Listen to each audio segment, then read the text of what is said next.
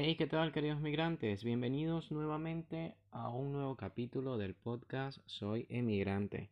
En esta oportunidad pues vamos a hablar sobre un tema bastante peculiar. De hecho vamos a responder una pregunta que en algunos casos eh, se hace muchísimo. Y el tema de hoy va de emigrar después de los 40. Quédense conmigo unos segundos y enseguida comenzamos. Empezar de cero, adaptarse, volver a empezar en un país que no es el nuestro, conseguir un futuro mejor y aprender que en esta vida todos somos importantes. Soy José Manuel Recamarich, arroba psicomigrantes, y en este espacio de un migrante a otro migrante quiero ofrecerte herramientas terapéuticas para crecer. Bienvenido.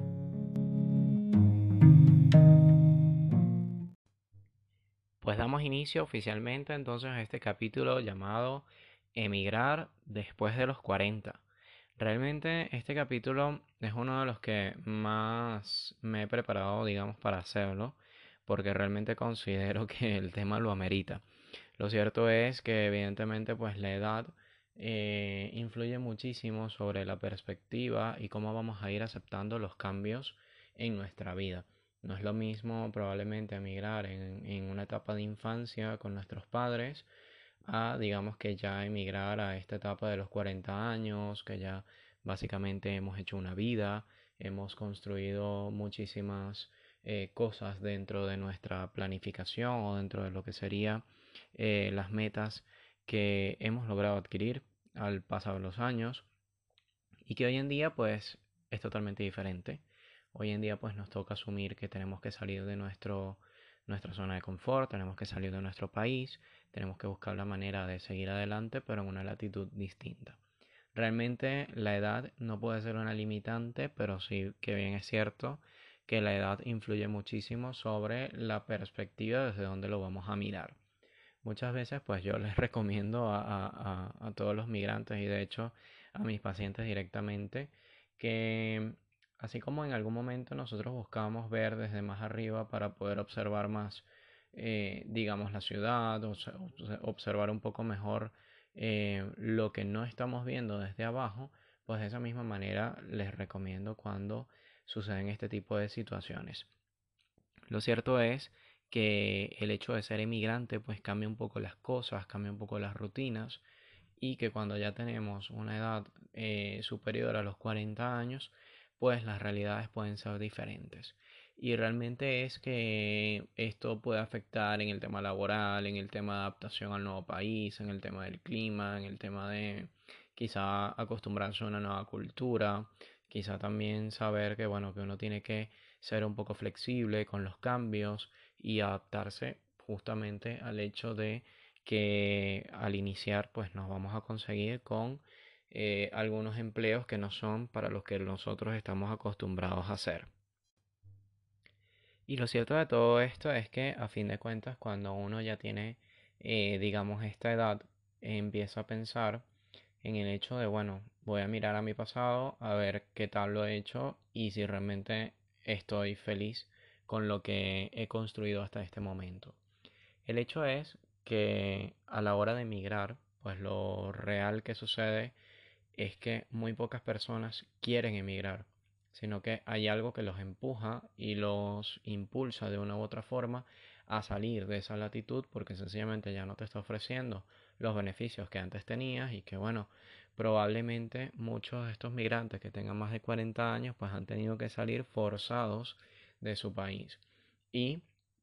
generalmente no emigran solos, sino que vienen con una familia y digamos que vienen buscando la forma de también sustentar a esta familia en un país diferente al cual tienen que adaptarse, tienen que empezar a buscar empleo, tienen que empezar a, conocer un poco la cultura, eh, si es un idioma diferente pues también empezar a estudiar, si es un clima diferente pues tratar de que no afecte eh, tanto el tema del cambio de clima. Y bueno, si van con hijos pues bueno, ya, ya se imaginarán la cantidad de, de cambios que puede haber en una persona a esta edad, ¿no? Lo cierto es que emigrar después de los 40 pues es posible. De hecho, no tiene edad la migración. eh, y que bueno, tenemos que buscar la forma de establecer, como bien lo he venido diciendo durante todo este podcast, el hecho de buscar unos objetivos claros que sean alcanzables y saber un poco que bueno, que dentro de mi planificación tengo que ser muy flexible justamente porque si bien es cierto que hay algunos países que no tienen limitancia de edad para el tema laboral, pues hay otros que sí. Y hay otros en los que evidentemente ya no vas a poder optar al puesto que tenías en tu país de origen porque sencillamente no tienes la experiencia en ese lugar, no tienes quizá el idioma, no tienes quizá el dominio de la cultura o el dominio de el nuevo sistema administrativo que están utilizando en ese país o en, o en esa empresa particular o no tienes quizá la experiencia de algo tan simple como una organización de un archivo, porque en ese país o, en esa cultura lo organizan de una forma totalmente diferente. Y claro, es saber que bueno, que hay que empezar de nuevo con una experiencia que probablemente no te vaya a funcionar en, el, en la latitud donde te encuentres hoy en día. Pero lo cierto es que nada es imposible para quien se lo propone. Y que la edad, indiferentemente, lo que te va a permitir es poder ver desde diferentes perspectivas. De hecho, en tu experiencia personal tienes ya digamos que eh, una mejor visión de cara a ciertos empleos que puedas conseguir, tienes una mejor visión de cara a las actitudes de las personas, tienes una mejor visión de cara a lo que sería la, la interrelación social que puedas tener y que a fin de cuentas pues esa experiencia te va a funcionar de una u otra manera para desarrollarte más rápido o poder optar por alternativas. Lo cierto es que, bueno, hay que, hay que saber que, bueno, que en algún momento nos tendremos que despedir muchas veces de lo que fuimos, no vivir del pasado, sino vivir del presente, de lo que quiero construir para mi futuro cercano. Saber que, bueno, que si tengo personas a mi cargo, pues eh, justamente tengo que buscar la manera de pensar más en el hecho de cómo surgir como un equipo a quedarme esperando a que todo me caiga de alguna manera del cielo. La realidad es que cuando emigramos existe una gran pregunta que nos hacemos en el tema laboral justamente si lo que vamos a conseguir de trabajo son oficios o son castigos, ¿no? Pero la realidad que muchos enfrentamos a la hora de conseguir un empleo en nuestra condición de inmigrante es que los oficios para los que nos buscan pueden ser considerados realmente como castigos,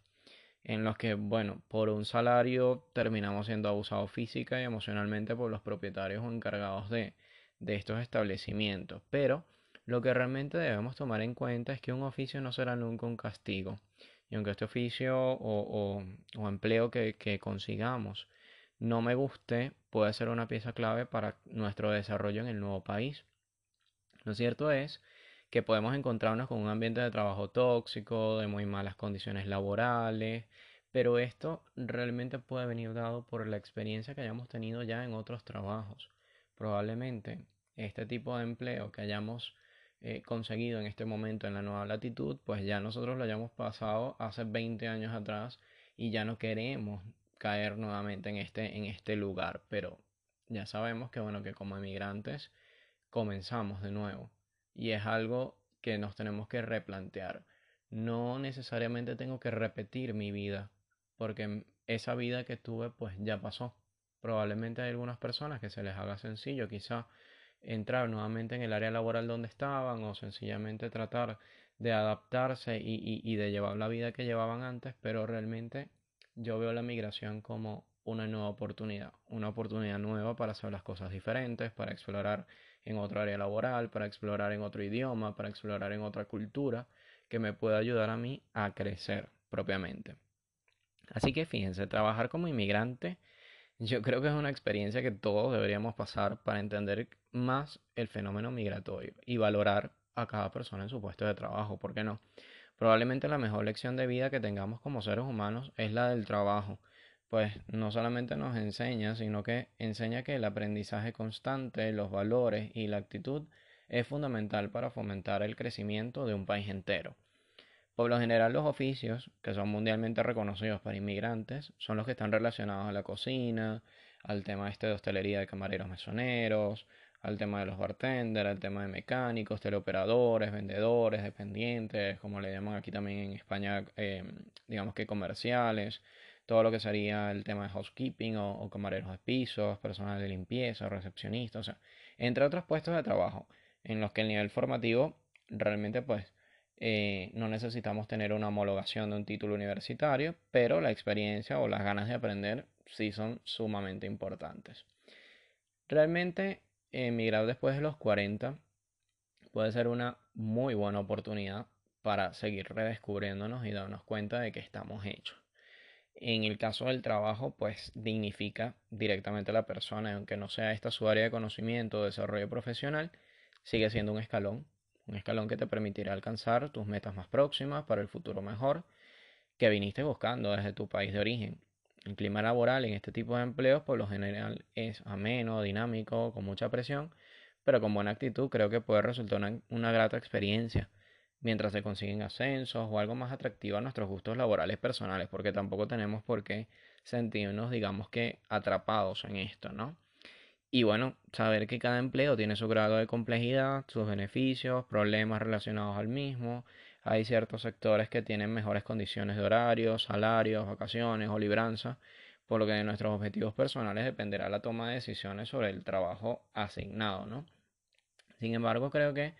eh, el hecho de adaptarse, de tener una buena actitud, dedicación, compromiso, de puntualidad, accesibilidad en las relaciones laborales,